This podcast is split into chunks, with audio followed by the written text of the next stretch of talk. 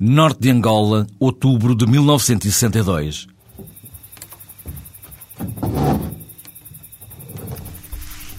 Minha querida, escrevo-te este aerograma. Um bate-estradas, como aqui chamamos estas cartas para a metrópole. Para te contar o que nos aconteceu hoje.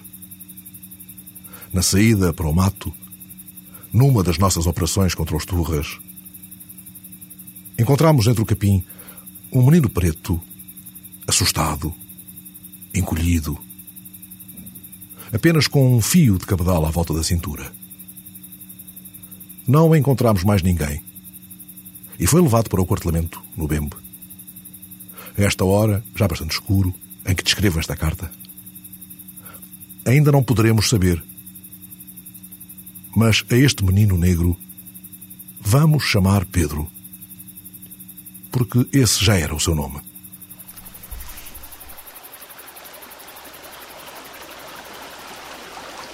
Pedro Luqueia, o nome do rio onde o encontramos, de Santarém, porque este é o esquadrão 122 da Escola Prática de Cavalaria de Santarém. Pedro Luqueia de Santarém, menino negro, hoje engenheiro de máquinas, chefe de divisão da Câmara Municipal do Barreiro, de quem vou contar esta história, à procura das suas próprias raízes, no norte de Angola, nas margens do rio Luqueia.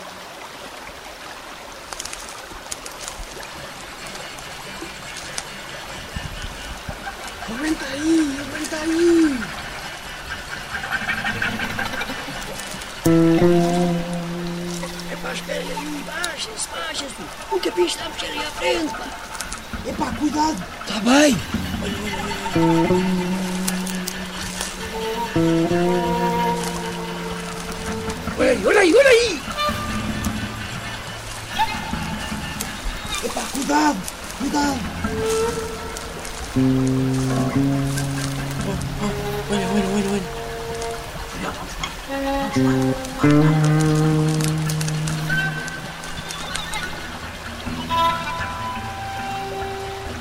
mais de um ano do início da guerra em Angola, em outubro de 1962, dois pelotões do Esquadrão de Cavalaria, em missão de lanceiros, foram enviados para uma zona mais a norte do quartelamento, que montaram no Bembe, numa operação de três dias no mato. A observação aérea localizou um acampamento inimigo em área aproximada 14 graus e 12 minutos. E o esquadrão recebeu a missão de fazer uma ação de surpresa para destruir os objetivos e aniquilar qualquer bando inimigo existente. Bater seguidamente todo o vale do rio Luqueia. Às cinco e meia da manhã, os dois pelotões seguiram para o ponto indicado pela aviação. Montaram uma base recuada numa das colinas com apoio das transmissões. Dois pelotões subiram o rio Luqueia, divididos em grupos, atentos ao mais pequeno ruído, com o capim alto e o coração a bater ao ritmo do medo. Numa das frentes, seguia o primeiro cabo Manuel Afonso da Luz, o Aljustrel. Às 5 da manhã arrancámos. Mas na véspera, quando havia estas operações e não sei o quê, portanto, operações mais complicadas, mais, mais longe, e esta operação foi-nos dada para três dias. Três dias. Três dias tínhamos que ir fazer este trabalho. De forma que foi a, aviação na véspera, portanto, uma DO, para fazer, fazer o reconhecimento do local, do esconderijo, de onde, onde podia estar, de facto, o inimigo, não é? Então arrancámos já com esses dados. Portanto, eles deram-nos as coordenadas, 1426 0708. Este é que era o local exato onde estava, onde a gente tinha que ir. Portanto, isto era transmitido para o comandante e o comandante depois orientava a gente. E, então fizemos. A gente chegámos lá meio-dia, coisa assim parecida, não é verdade? Chegámos ao rio, batemos aquilo tudo, fomos partir, água não havia, bombardeamento dos aviões da aviação por cima que nos acompanhou, aquela coisa assim, pequeninos, que não, não me lembro daquilo. De forma que depois conseguimos então chegar ao, ao, ao Rio Luqueia, onde de facto a gente depois já, já, já mais ou menos vimos como é que se posicionávamos, como é que, como é que vimos fazer a, a operação, não é? Então fez. Mas era um, um aldeamento que estava naquela sim, zona? Sim, sim, estavam ali uma porção de, de, de cabanas, barracas, onde eles viviam, né? no mato, isolados, tudo tapado de árvores, que não se conseguia ver por cima. A aviação teve, tinha dificuldade, muitas das vezes tinha dificuldade, em, em observar onde aqueles acampamentos, porque eles faziam os acampamentos debaixo da, da copa das árvores. Portanto, por cima, muitas das vezes não se via coisa, porque a gente tapeava por baixo é que a gente depois ia é, é, aqui embaixo lá. E foi o que demos, foi o que aconteceu.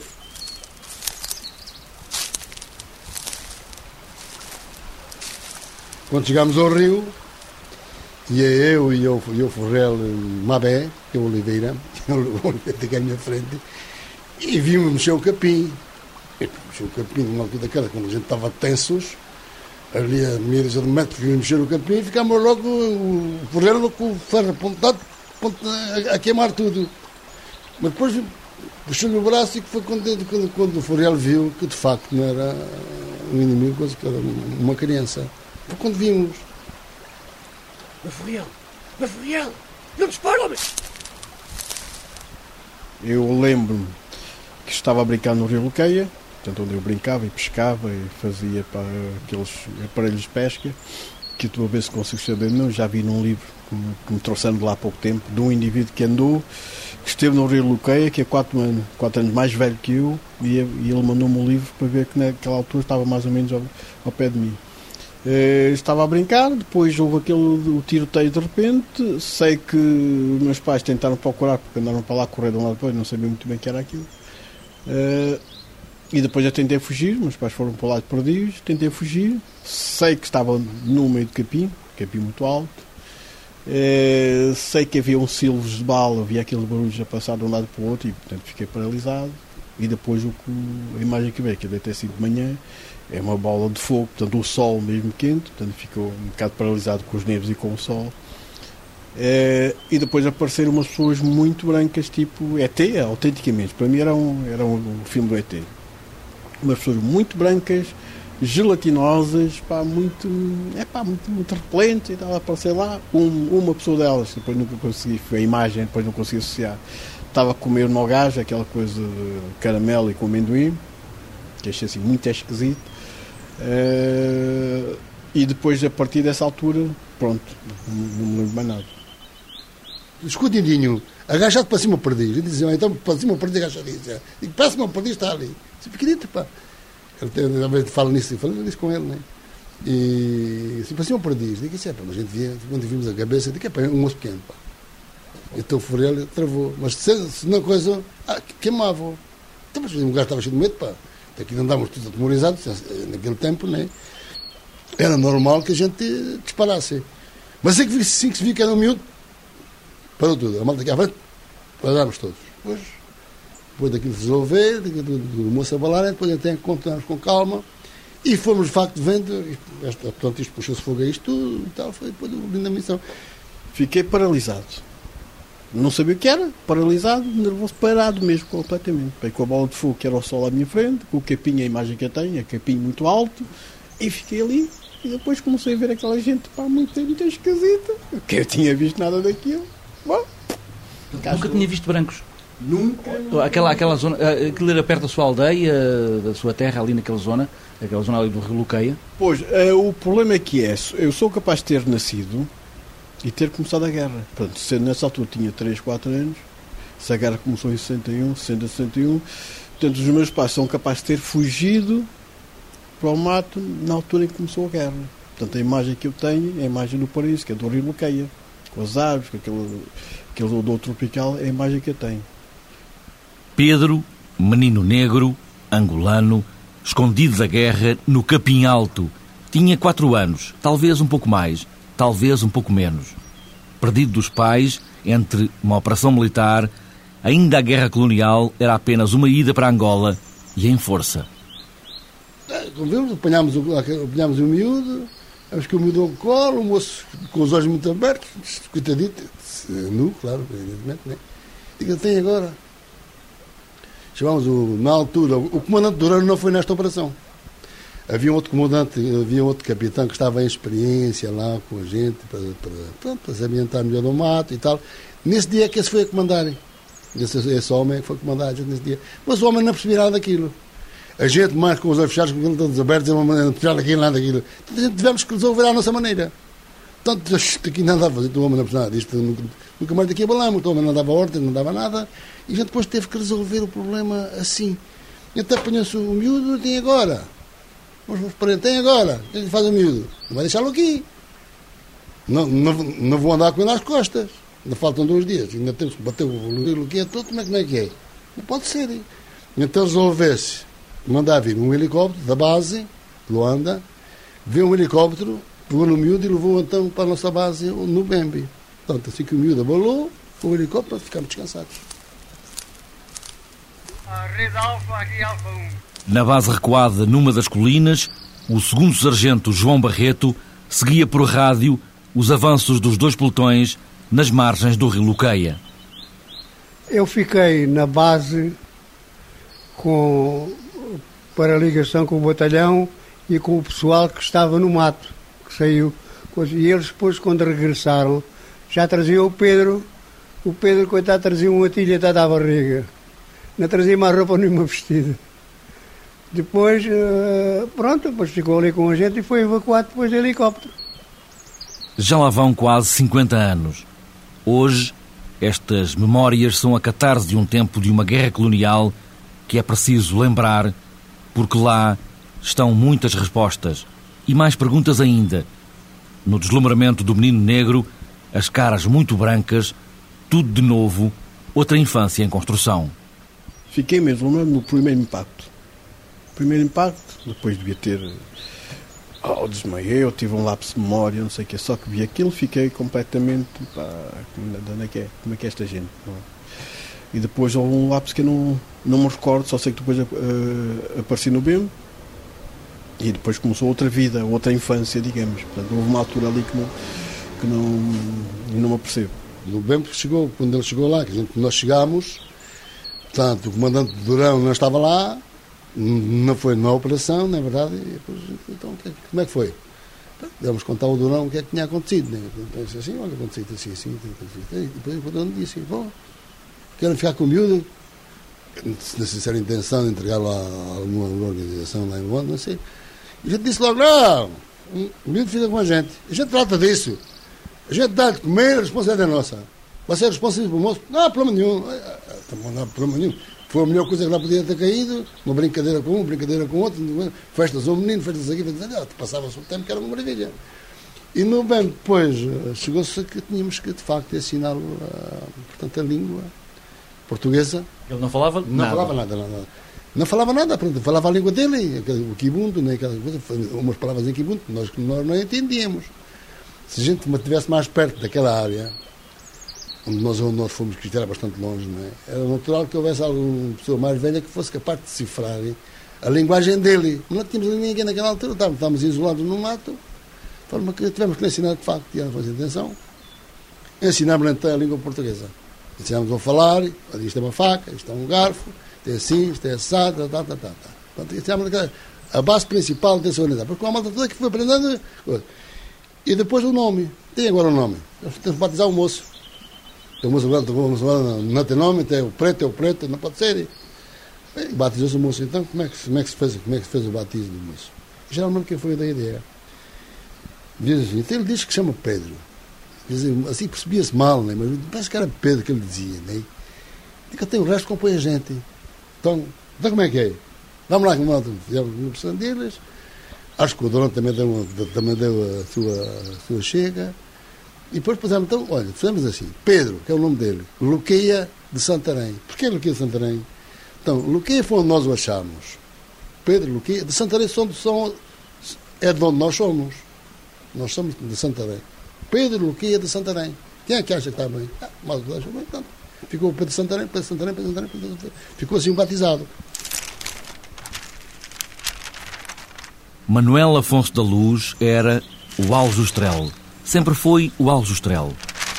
No Alentejo, na casa ao fim da rua, revolve recortes de jornais, emoções a subirem à superfície da pele, no enrolar das mãos e no gesticular dos braços fotos de Angola, filmes de picadas, jipões a manobras.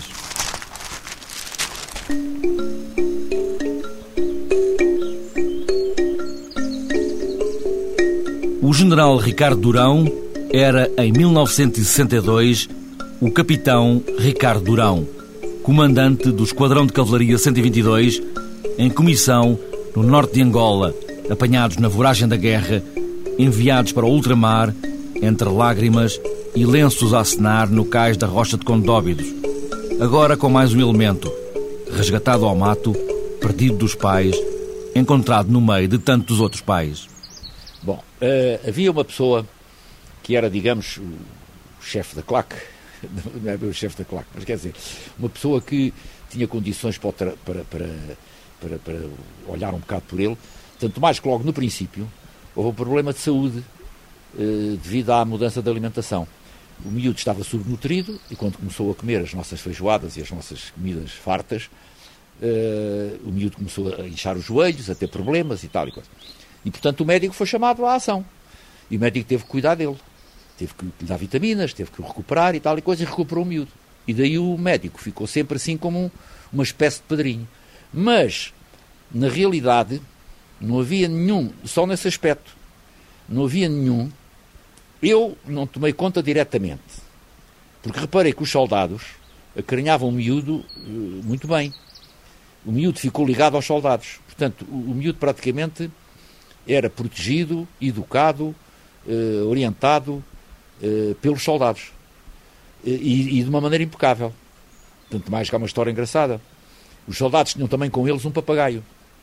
E tinham agora o Pedro. Os soldados descobriram que era Pedro. Não sei porquê, aquela intuição do povo que, que viemos ao meu capitão. Ele chama-se Pedro. Como é que sabes? Percebi que era Pedro. Bom, lá perceberam que era Pedro, ficou Pedro.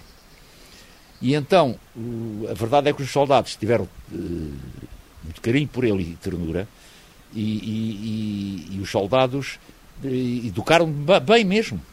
Porque, por exemplo, o papagaio, a certas horas do dia, só dizia asneiras, que era a linguagem dos soldados. E o Pedro nunca dizia uma asneira. Era impecável, o Pedro.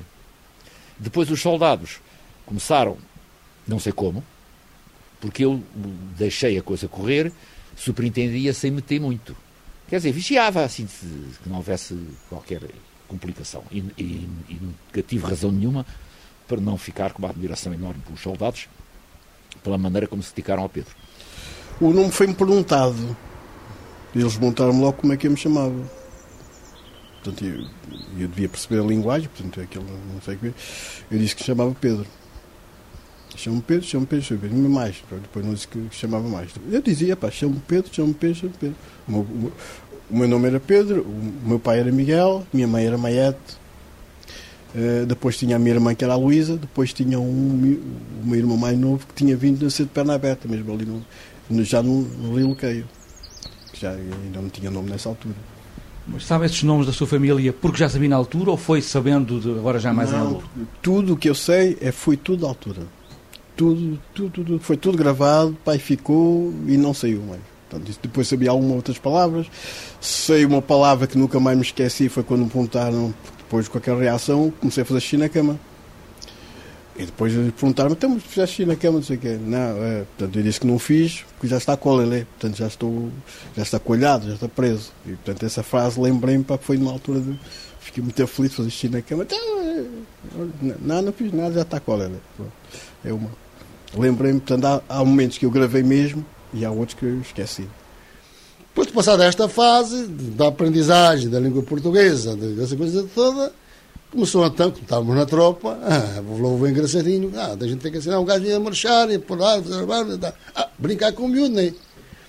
E tem aquele aprender tudo. Tem aquele aprender de dar, o gajo aprender aquilo tudo. Mas ali em poucos dias estava fino a marchar, é tudo, tudo. Tanto que ele aqui a marchar em Lisboa, dele cartas à malta toda. Eu disse, ensinava humanidade, ensinava isso no gajo. Então depois dava-se com a gente, pronto, ali, mas impecável, impecável, sempre, sempre, sempre. Ele sentiu sempre bem. Sempre, sempre, sempre, sempre. Com a gente, de forma, com a gente fomos sempre a família dele. Ninguém tratava, claro, quem podia tratar o moço mal? Ninguém. De forma que depois houve uma, um que disse assim, estamos lá, estamos, o moço agora vem, vem para a tropa, já, já está fazendo maneiras de armas, tem, e não será já uma divisazinha para o moço é, pá, isso era, é verdade, uma divisazinha. Uma, uma de segundo cabo. Hã? Tá bem, uma divisa aí para cima do gajo. Tá. A gente tinha feito já uma roupinha, mais ou menos com uma coisa, uma roupinha, uma, uma camisinha que é, a fotografia que ele tem, que lhe dei. Essa fotografia tem o Pedro, que é dele. Está comigo e é dele ali em Santarém. Vestido militar. Vestido militar. Portanto, sempre militar, nunca andou a civil. Então, assim, pronto, aí, uma divisazinha. Então a gente depois tinha lá uma caminha para ele, que a gente fez com o capim, com aquela. Havia aquela coisa de. um bocado da chuva, aquela coisa, né? Enchemos uma coisa de palha, de capim, como a gente tinha também, igual. Então o moço dormia lá, dormia na cama, um dia descuidou-se de mijar na cama. Já, já dizia, mijou na cama, mijou, mijou, mijou. Não, para que é isto aqui? Então mijar na cama. Então de castigo, tirámos a divisa ao moço. Agora não tens, já não és cabo, agora és soldado. Ei, pá, o moço apanhou um desgosto tão grande que ter dito. Outro, outro dia, quando acordou, quando tiraram a divisa acima do coisa, foi que arrancou o coração moço. Disse, estava Já tinha uma cheirar no moço. Estava, andava tão triste, tão triste. Diga assim, na cá, vou-te dar duas. Primeiro cabo, ah, cá. Pronto, a partir daí vai ser sempre primeiro cabo. Só quando foi promovido a Furiel foi quando foi para a metrópole. Mas, mas eu andava mesmo, andava mesmo desmerecido. Eu já fazia parte, era um tropa da mesma. Um tropa pequenito, portanto eu eh, comunicava, faziam, conversavam, portanto aquilo era natural, era, estava diluído no meio, no meio daquela gente toda. Portanto, não, tudo o que eles faziam, pelo, exceto a guerra, que eles não, isso nunca falavam, não sei o quê, mas as deslocações de um lado para o outro, limpeza de armas, não sei o quê, como é que se fazia, como é que se brincava, isso fazia, aprendi tudo, tudo, tudo, tudo. tudo. Eles não falavam consigo, nem dos turras, como se falava na altura, não falavam nada disso. Nada, nada, não me lembro nada, nada, nada, nada, nada, nada. Bem protegido, pá, parecia que estava lá numa doma, né? bem protegido mesmo, não, nada, nada. nada. O Pedro no Bembe era, era, era tratado como se fosse um menino, era um menino mesmo. O Pedro, toda a gente estimava o Pedro, não havia alguém que fizesse mal ao Pedro, nem pensar nisso. O Pedro muitas vezes ia ter comigo, como eu tinha, a minha missão era rádio, uh, o Pedro ia ter comigo porque achava, achava engraçado as pessoas falarem, falarem lá do outro lado. A gente perguntar e eles falarem. Perguntar coisas e eles falarem do lado do outro lado e ele achava uma certa piada nisso.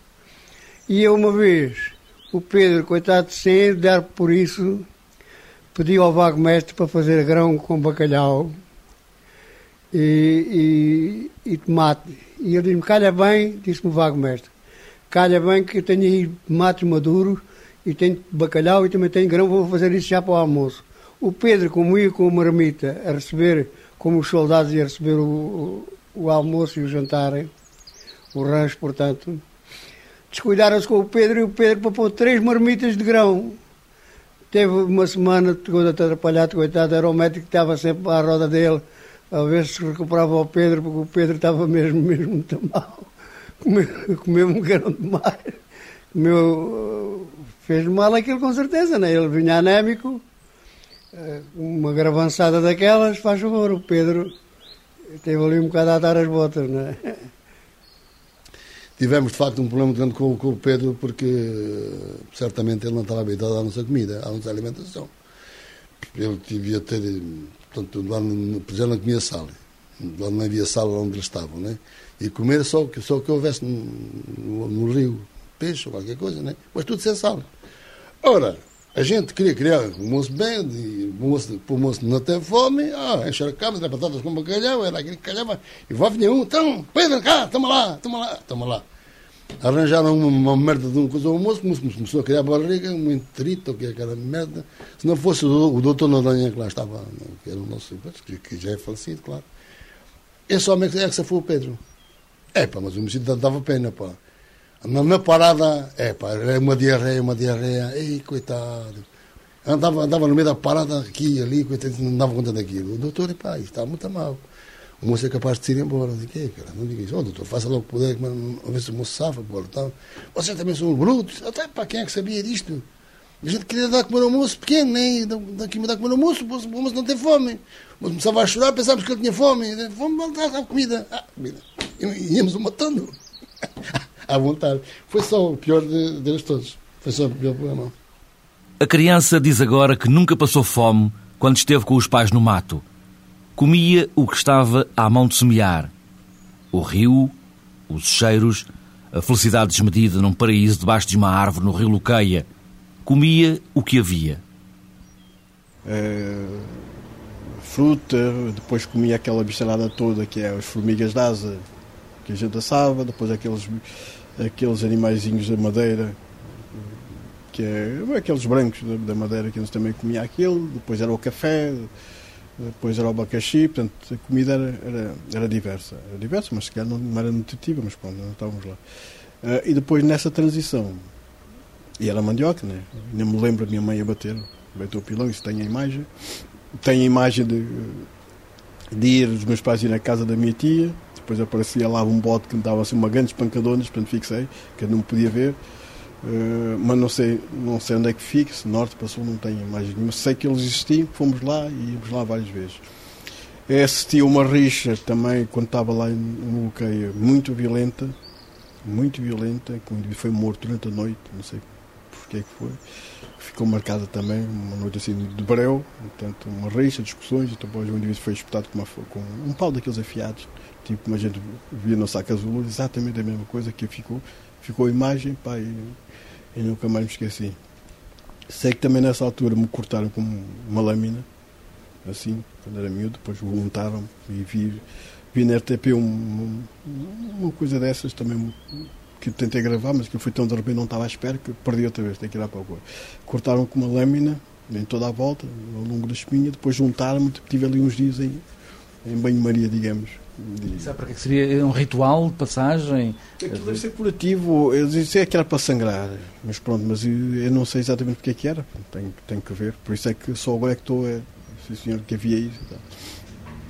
Depois, houve uma altura que andamos de transição de lado para lado em que, a esta altura, quando chegava, nós começamos a deslocar nessa altura por causa de, do tiroteio, não sei E nessa altura, essa sombra das árvores não se podia ver, aquilo era assustador. Cada vez que olhava para uma sombra de árvore é melhor ficar.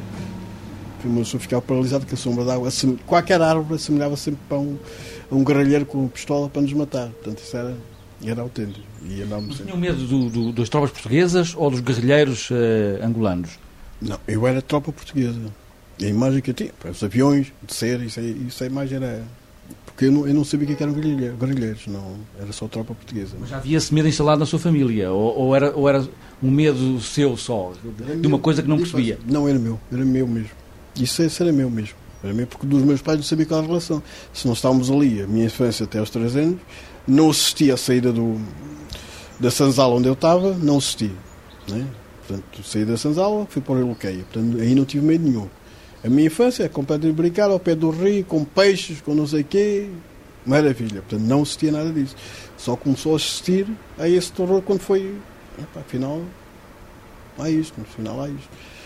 E depois assisti às, às, às queimadas. Portanto, é, e, portanto que é, havia aquela queimada, nós íamos para a caça, que é aquela mais, aos coelhos. Portanto, que já é um regime de subsistência, não é? mas que eu para mim era uma felicidade enorme, porque o meu pai ia lá, depois com as Mausers, uh, se calhar não tinha balas, agora estou, estou a juntar as coisas todas, ele cortava as varetas, punha pólvora, com aquela varetazinha, não era bala, era vareta, e punha lá, depois íamos à caça com isso. Portanto, agora estou associado, que não havia balas e subsistência, por isso é que ele fazia isso. Não foi complicado por uma razão, que é, é que eles apoiaram pronto, eles decidiram que eu vivia, né? E a partir dessa altura todos foram uns pais, mães, tudo, irmãos, foi tudo. Portanto, toda a gente pá, tratou. Portanto, essa parte depois não senti nada. Foi uma adaptação completa. Deixaram de ser branco, deixou, de, deixou de haver cor. Né? Eu não tinha cor e eles também não tinham cor. Portanto, é o Cabo Toy, é, pá, pronto, esses números todos que alguns já não, já não era uma abé. Apoiaram-me de tal forma que eu deixei de, ter, sentir a necessidade dos pais. Deixei de sentir. E comecei a adaptar-se à realidade. É, construir coisas para os, para os passos, toda a gente me ensinava não sei o quê, andava com saguinho, andava. Era, foi um tratamento para excepcional. Portanto, daí comecei uma outra infância, com o mesmo grau de felicidade. E, e pronto, ia lá às caçadas, íamos lá para a carreira de tiro, e, para ensinar-me a trabalhar com tudo, e a mexer em tudo. E, epá, indivíduos adultos, ensinar a fazer costilos, aquelas coisas para caçar os pardais, a caçar os pardais, e fazer essa, aquilo foi uma, infância, uma infância maravilhosa, foi, foi excepcional. Minha querida, Espero que esta te encontre bem, como eu por cá vou indo. Mais dia menos dia voltamos para a metrópole. E que saudades! Quando voltarmos para Lisboa, vais ver o Pedro, o menino preto que tem sido a nossa mascote. É um bom menino, o Pedro. O nosso comandante, o capitão Durão, já tratou de tudo. Estou convencido que vai embarcar conosco.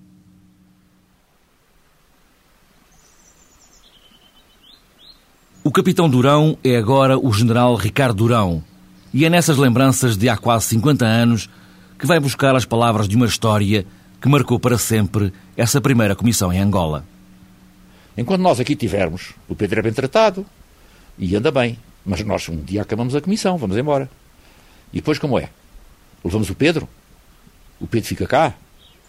Se fica cá, é evidente que eu tinha que entregar a uma, uma instituição qualquer de segurança em Luanda, daquelas que havia, uh, ou religiosa, com freiras, ou com, enfim, coisas de proteção aos, até aos órfãos, não é? Porque ele, às tantas, passou, passou a, a, a, viver como um órfão, porque não, não foi possível, era impossível completamente ver as raízes dele ou detectar a família ou qualquer coisa. Uh, de maneira que pôs-se esse problema. E eu pensei, e os soldados às vezes diziam: Ó oh, meu capitão, nós levamos o Pedro para a metrópole, ele vai lá para o quartel, e então levam para a metrópole e depois, como é isso? Quem é que toma conta dele? Fica lá, depois cada um vai para a sua casa e fica abandonado? Eu não posso adotá-lo. Vocês não sei se alguém quer adotar ou como é isso, mas isso é uma, uma grande responsabilidade. Ah, não, a gente vai com ele e leva para o quartel. Ele no quartel, lá nas escolas regimentais, aprende a ler e escrever, nas oficinas aprende lá uma arte e pronto, e faz-se um homem. E disse: Não, eh, isso não concordo porque disse conheço eu, não conhecem vocês. É que daqui a uns anos. Agora é tudo muito bonito, a companhia chega à escola prática, acha muita graça ao Pedro, o Pedro é um miúdo e trata do Pedro muito bem. E o Pedro lá fica a aprender a ler e a escrever e etc e tal. Mas depois, uh, daqui a 10 anos ou, 15, ou 16 anos, alguém repara o que é que anda aqui este tipo a fazer. E depois uh, já não há, uh, por qualquer razão, vai, vai, vai é abandonado ou, ou, ou mandado embora ou qualquer coisa. Mas aqui isso não, não, não, não pode lá ficar a vida toda. De maneira que não. Isso tem que haver uma responsabilidade individual de alguém, senão não, não, não, não, não, não, não levamos. E isso depois apareceu. mais tarde, um alferes, o alferchá, veio ter comigo e disse-me, ó oh, meu capitão, a minha mãe, eu contei a história à minha mãe, e a minha mãe, que está sozinha, os filhos estão a estudar em Lisboa e tal, e a minha mãe está sozinha, o meu pai está no Brasil, e, e, e ela diz que acolhe o Pedro como um filho. Ela é professora, tem uma escola, tem umas propriedades, é uma pessoa, enfim, que, que vive bem, e, e, acolhe o Pedro e trata do Pedro como um filho. Eu disse, pronto, isto é diferente. E então, a partir desse momento, decidimos levar o Pedro. O, senhor comandante perguntou à gente se a gente queria trazer o miúdo para cá. Está a mesma conversa, que ele, talvez quisesse deixá-lo lá, entregar a qualquer instituição. E ele disse: Não, senhor, o miúdo vai para Portugal. Que conversa é essa agora? Não, o miúdo vai com a gente. Tem responsabilidade. A responsabilidade é nossa. Sempre foi, é nossa. Mas depois desse um problema grande, porque o gajo do navio não era assim daqueles que consentiam certas coisas e uh, levantou um problema dentro com, com, o nosso comandante. E aquilo chegou a vias de facto, aquilo que teve, teve muito mal, muito mal. O comandante disse: o moço vai, ou não vai ninguém. E só sei que em Luanda eu não podia vir para cá. Não podia vir. Portanto, houve lá os Estados maiores reuniram-se para porque não podia vir. Não podia vir. Eles não, portanto, havia aquela ideia de que uh, nenhum mídia podia vir cá para Portugal, não é? E então aquela gente juntou-se toda, entraram para o barco e depois o Durão e aquela gente toda saíram do barco e disseram que só arrancavam se eu fosse. Portanto, houve lá aquele desaguisado, tiveram todos à espera em fila, então, todos de ordem. Depois lá veio a autorização, depois entraram todos e eu entrei também. O que é que aconteceu no embarque? Nós embarcámos e o médico, já falecido, o Dr. Noronha, subiu à frente, o porta-lopo ao navio, com o Pedro, pela mão, fardado como nós. E eu estava cá embaixo no cais a ver a companhia subir a escadaria lá para cima. Numa certa altura, aquela, aquela fila uh, parou. Parou e eu olho para cima e o médico fez-me sinal para eu subir. E eu, quando lá cheguei acima, ele disse-me que o, o miúdo não embarcava. Não embarcava, porque a gente trazia o miúdo para a metrópole, para ser criado não sei de quem, e não sei o quê, assim umas coisas, umas fantasias. E disse, não, olha que isso não é assim. Já estou tratado, há uma senhora que já está responsável, responsabiliza pelo miúdo, o miúdo vai para, para, para a casa da senhora, vai, ah, não vou com, não, não, não autorizo, não autorizo que embarque. E a conversa azedou-se, como se eu fosse um irresponsável. Nessa altura chateei-me e disse, ó, oh, Sr. Comandante, esta conversa está a ir por um caminho que não, não, não, não me interessa, e eu quero só dizer uma coisa. O senhor diz quem é, que se, quem, é, quem é o aval que o pode convencer ao miúdo embarcar, ou eu mando a companhia desembarcar e formar no cais, e não embarcamos.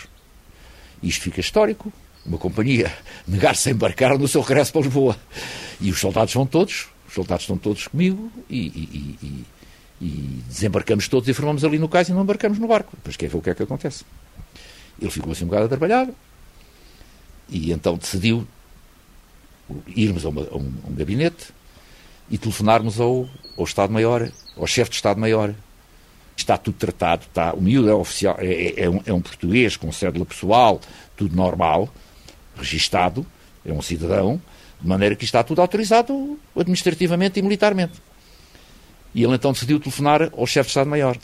Falou à minha frente e Betancourt respondeu-lhe: Oh, Fulano, uh, pelo amor de Deus, o Durão tem isso tudo tratado. Tenha confiança absoluta. E pronto, e o miúdo embarcou. Já na metrópole, com a ida marcada e destino acertado em Luanda, Pedro Luqueia de Santarém segue para o norte, desta vez de Portugal. Dos pupilos do Exército para o serviço militar obrigatório, final de curso no técnico, engenheiro de máquinas. Hoje é chefe de divisão na Câmara Municipal do Barreiro, bilhete de identidade português, mas cada vez mais africano de Angola. Hoje, quase 50 anos depois, cada vez que o Esquadrão de Cavalaria 122 se reúne, o Pedro é também mais um. Mais um dos que foram para a África, para a guerra colonial, para o ultramar longínquo e desconhecido. Falar com o Pedro. É Pedro! Tal dia temos que ir para Santarém, temos lá o almoço com a malta toda. E então o Pedro comparecia com a gente todos. É escusado dizer que a primeira vez que o Pedro apareceu. Uh, a malta a chorar toda.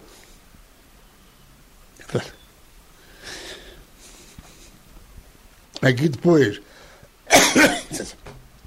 pôr uns copos para passar aquela emoção, porque o moço aparecer já, já, já homem.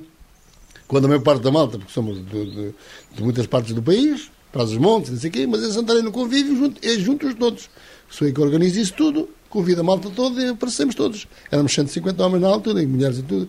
Quando o Pedro apareceu, é pá, aqui foi uma bomba que caiu lá. Quando eu disse que o Pedro que vinha, é pá, ninguém acreditava. Porque ninguém sabia do Pedro. Ninguém sabia do Pedro. Pronto, Pedro fez, fez, fez essa viagem toda, depois foi para o Pipiro, foi assim quê, é pá. A malta toda, toda dispersa, ninguém sabia o que é que se passava, onde é estava. Fui, portanto, através da minha cunhada, como eu disse, trabalhava no Barreiro na Câmara, e depois conseguiram para lá, e ainda hoje lá andar a trabalhar, é que, é que me comunicou. Então foi quando eu tive o contato com o Pedro. A partir daí, convívios, aí está ele. Portanto, sempre a mesma alegria. Pedro Luqueia de Santarém nunca mais voltou a Angola.